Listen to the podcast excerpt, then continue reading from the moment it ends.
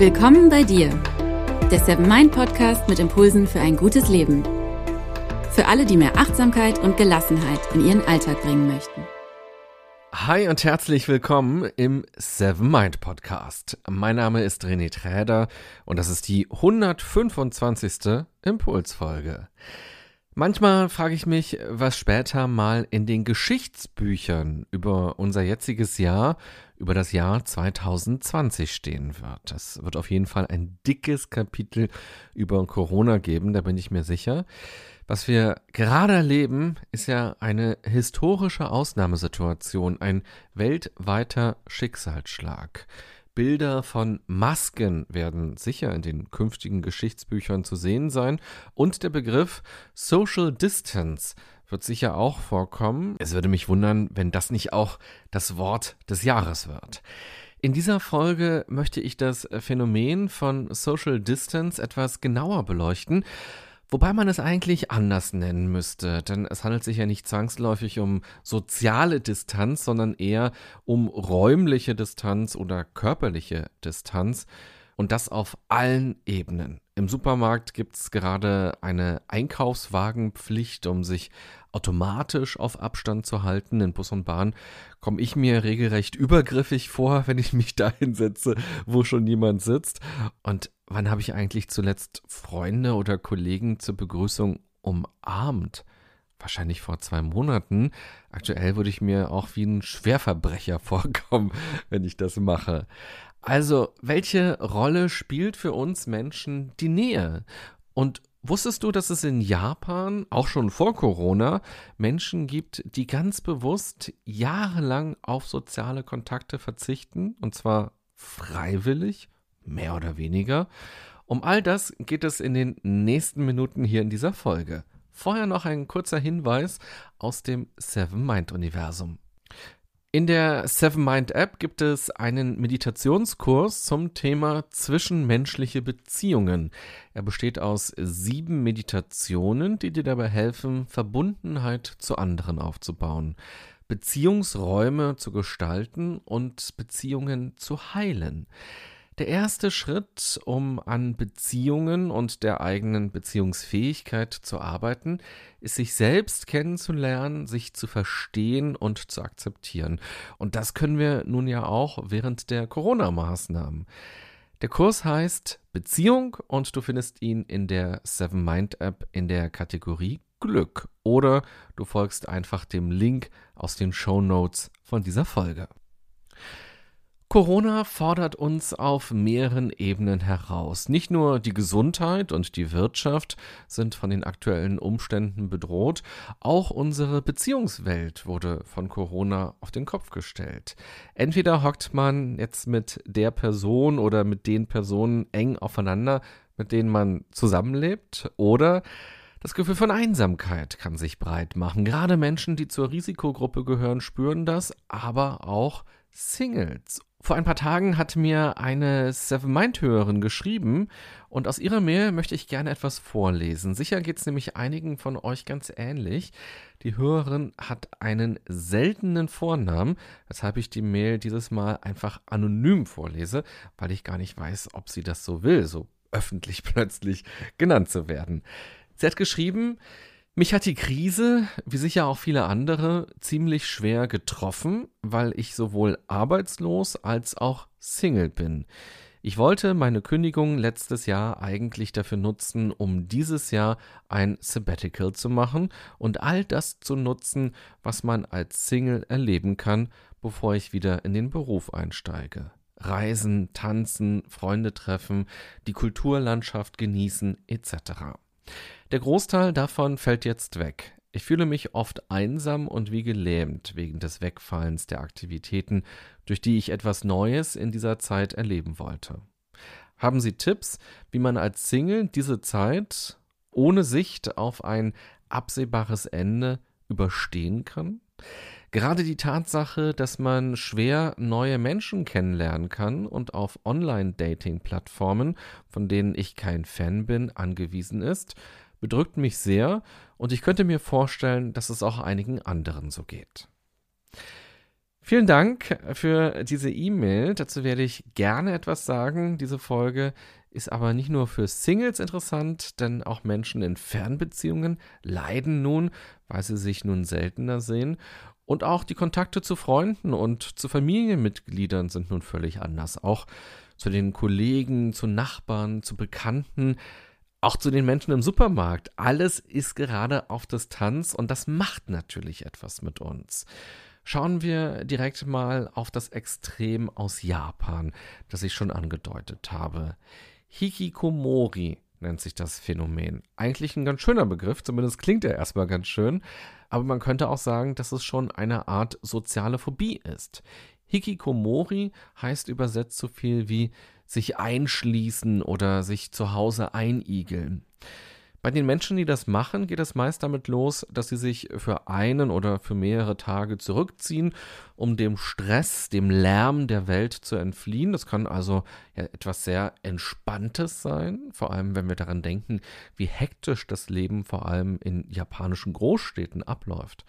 Allerdings werden aus diesen Tagen der Erholung plötzlich Wochen, Monate und dann auch häufig Jahre der Isolation. Die Leute gehen nur für das Nötigste raus und beschränken ihre sozialen Kontakte auf ein Minimum. Laut dem japanischen Gesundheitsministerium sind die meisten Hikikomoris männlich. Es gibt verschiedene Schätzungen, wie viele Menschen dazugehören. Die Zahlen gehen aber weit auseinander. Sie liegen zwischen 50.000 und 1,6 Millionen. Also da siehst du, ja, woran soll man sich da halten? Da gibt es wahrscheinlich auch eine hohe Dunkelziffer, weil es auch mit viel Scham verbunden ist. Viele von ihnen sind schon lange erwachsen, aber leben immer noch zu Hause. Die Folgen sind gravierend, frühere soziale Kontakte brechen weg, die Lebensfreude geht verloren, die Personen werden mit der Zeit immer unsicherer und sind dann eben auch immer weniger bereit zu kommunizieren und mit anderen in Kontakt zu treten. Sie verbringen ihre Zeit meistens vor dem Fernseher oder dem Internet, sie schlafen viel, vor allem tagsüber und gehen dann halt nachts raus, wenn es denn sein muss. Man kann sich das als einen Kreislauf vorstellen, als einen Teufelskreis.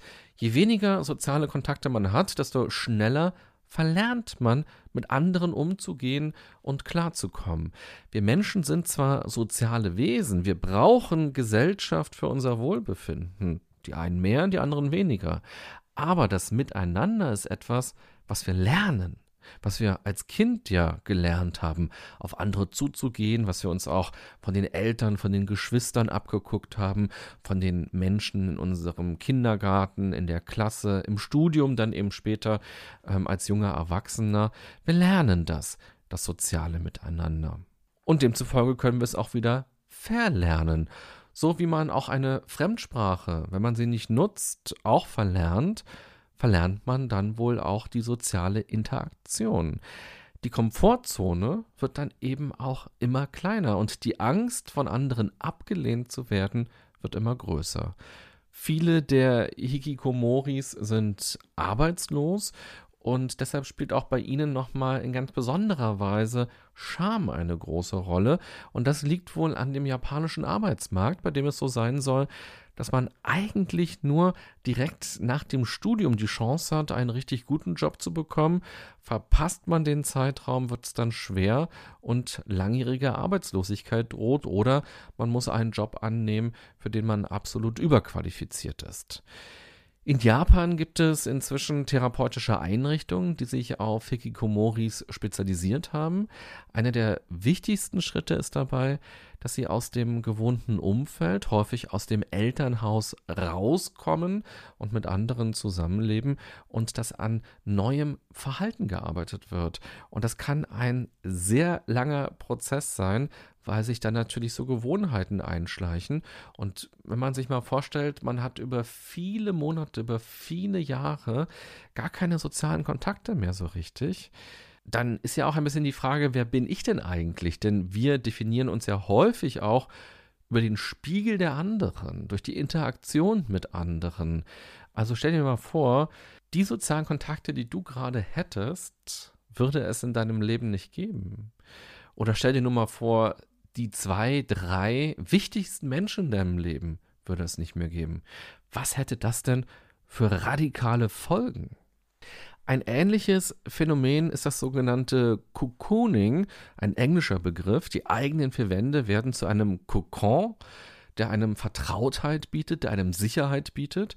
Und Wissenschaftler gehen davon aus, dass solche Entwicklungen auch viel mit unserer Gesellschaft zu tun haben. Zum Beispiel, weil sie sich so stark verändert, weil sich Beziehungen an sich doll verändern und man sich eben auch alles bequem nach Hause schicken lassen kann und eigentlich gar nicht mehr zwingend raus muss.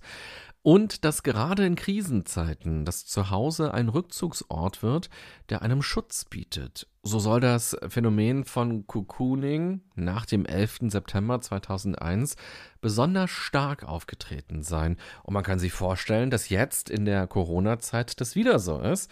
Und nun ist es ja sogar staatlich verordnet. Dass das etwas mit unserer Psyche machen kann, dass uns das runterziehen kann, das erleben viele von uns. Auch in der E-Mail, die ich vorgelesen habe, wurde das ja deutlich. Die Berichte über das Cocooning und auch über Hikikomori zeigen, dass wir alle auf uns selbst Acht geben müssen, um nicht in ein ungünstiges, unsoziales Verhalten reinzurutschen, aus dem man nur schwer wieder rauskommt nach einer gewissen Zeit. Wusstest du, dass Einsamkeit und soziale Isolation ein Gesundheitsrisiko darstellen, ähnlich wie Übergewicht und Rauchen? Zu dieser Erkenntnis kam die Psychologin Juliana Holt-Lundstadt, nachdem sie hunderte Studien ausgewertet hat. So kann sich Einsamkeit extrem negativ auf unsere Lebenserwartung auswirken. Zwischenmenschliche Kontakte haben nicht nur positive psychische Auswirkungen, sondern auch physische. Berührungen verringern zum Beispiel unseren Blutdruck und das Stresshormon Cortisol geht runter. Regelmäßige Umarmungen sollen unseren Blutdruck fast genauso effektiv senken wie Medikamente. Das ist doch mal eine total spannende Nachricht, oder? Da müssten wir eigentlich ja in die Apotheke gehen und den Apotheker, die Apothekerin für zehn Minuten umarmen und dann eben auf die Medikamente verzichten. Das ist doch super. Aber das sind ja wirklich ganz tolle, ganz spannende Erkenntnisse, die ja nochmal in wunderbarer Weise untermauern, dass wir tatsächlich soziale Wesen sind und wie Stress bei uns auch abgebaut werden kann. Und außerdem geht der Oxytocinspiegel durch zwischenmenschliche Berührungen nach oben. Oxytocin, hast du bestimmt auch schon gehört, wird immer als das Kuschelhormon bezeichnet, hat eben aber auch die Funktion, dass Angst reduziert wird und dass wir mehr Vertrauen entwickeln und auch, dass unsere Empathiefähigkeit gestärkt wird. Und da sehen wir auch nochmal den Kreislauf wenn wir sozusagen im Mangel sind und weniger soziale Kontakte haben und weniger Berührungen haben, klappt es auch mit der Empathie nicht mehr ganz so gut. Und wenn es mit der Empathie nicht mehr so gut klappt, dann wird es mit der Zeit natürlich auch immer schwieriger, neue soziale Kontakte aufzubauen. Wir verstehen die anderen irgendwann gar nicht mehr. Wir können uns nicht in sie hineindenken, hineinfühlen. Was machen also die 1,50 Meter Regel, die Ausgangssperren, die Kontaktsperren, die Masken, die geschlossenen Restaurants und Bars mit uns, seelisch und körperlich? Welche Folgen kann so ein Lockdown für unsere Gesundheit haben, auf einer Ebene, die man vielleicht nicht als erstes im Blick hat? Deshalb ist es jetzt wirklich so wichtig, dass jeder für sich nun dafür sorgt, nicht in die soziale Isolation abzurutschen, was natürlich eine größere Herausforderung ist, wenn bestimmte selbstverständliche Kontakte fehlen, zum Beispiel durch Arbeitslosigkeit oder dadurch, dass man gerade keine Partnerschaft hat haben ein wirklich guter Videochat und ein interessantes Telefonat den gleichen Effekt wie ein echtes Treffen? Da hat wohl jeder jetzt seine ganz eigene Meinung und seine ganz eigenen Erfahrungen gemacht. Es gibt aber tatsächlich wissenschaftliche Hinweise darauf, dass uns auch die digitale Kommunikation gut tut. Leslie Seltzer von der University of Wisconsin fand in Experimenten heraus, dass ein Telefonat mit einer vertrauten Person gegen Stress hilft. Bei den Experimenten wurden die Teilnehmer einer großen Stresssituation ausgesetzt und danach gab es drei verschiedene Gruppen. Einige Teilnehmer wurden nach der Stresssituation von der Mutter in den Arm genommen, einige durften die Mutter anrufen und einige schauten danach Fernsehen. Und tatsächlich ging der Stresspegel in Form des Cortisolspiegels sowohl durch die Umarmung als auch durch das Telefonat runter, sogar relativ gleich schnell. Und es wurde Oxytocin ausgeschüttet. Die Leute, die keine soziale Interaktion hatten, sondern sich zum Stressabbau abgelenkt haben und Fernsehen geguckt haben, hatten noch Stunden später einen erhöhten Cortisolwert, hatten also immer noch Stress im Körper, könnte man ganz banal sagen. Nähe und Intimität können also auch über Distanz hinwegwirken durch digitale Werkzeuge.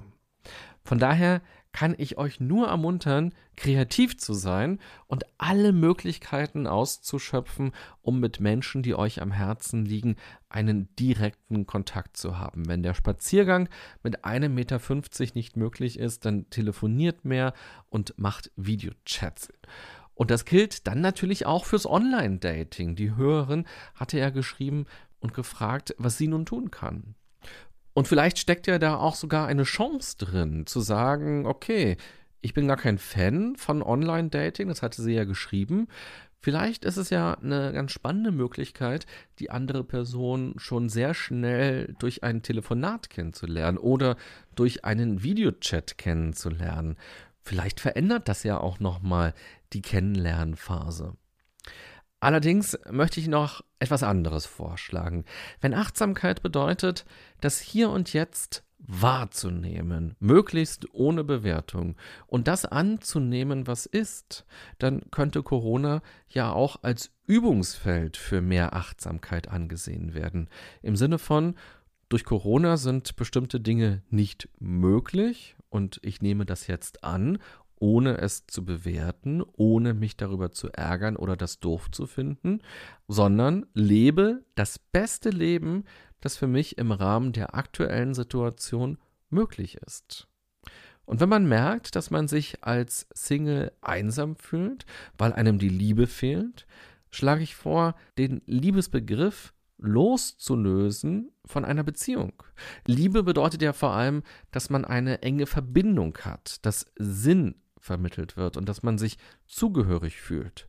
Statt also aus einem Gefühl von Mangel heraus in die Aktivität zu gehen, also jemanden zu daten oder diesen Wunsch entstehen zu lassen, ich will jetzt jemanden daten, weil mir fehlt gerade Liebe im Leben oder ich fühle mich einsam, weil ich keine Partnerschaft habe. Also nach der Liebe zu suchen, kann es doch eine sinnstiftende Erfahrung sein, sich zu fragen, wo im Leben habe ich denn jetzt schon Liebe? Liebe nicht in Form einer romantischen Beziehung, sondern eben in Form von Verbundenheit. Und hier kann man erst einmal an Menschen aus dem Umfeld denken, vielleicht an Verwandte, zu denen man sich hingezogen fühlt, die man mag, mit denen man sich gerne trifft, gerne austauscht, mit denen man sich verbunden fühlt oder eben natürlich an Freunde, ganz klar, an Nachbarn, auch an Kollegen oder ehemalige Kollegen, also an Bekannte vielleicht, die eine wichtige Rolle im Leben gespielt haben oder jetzt auch immer noch spielen.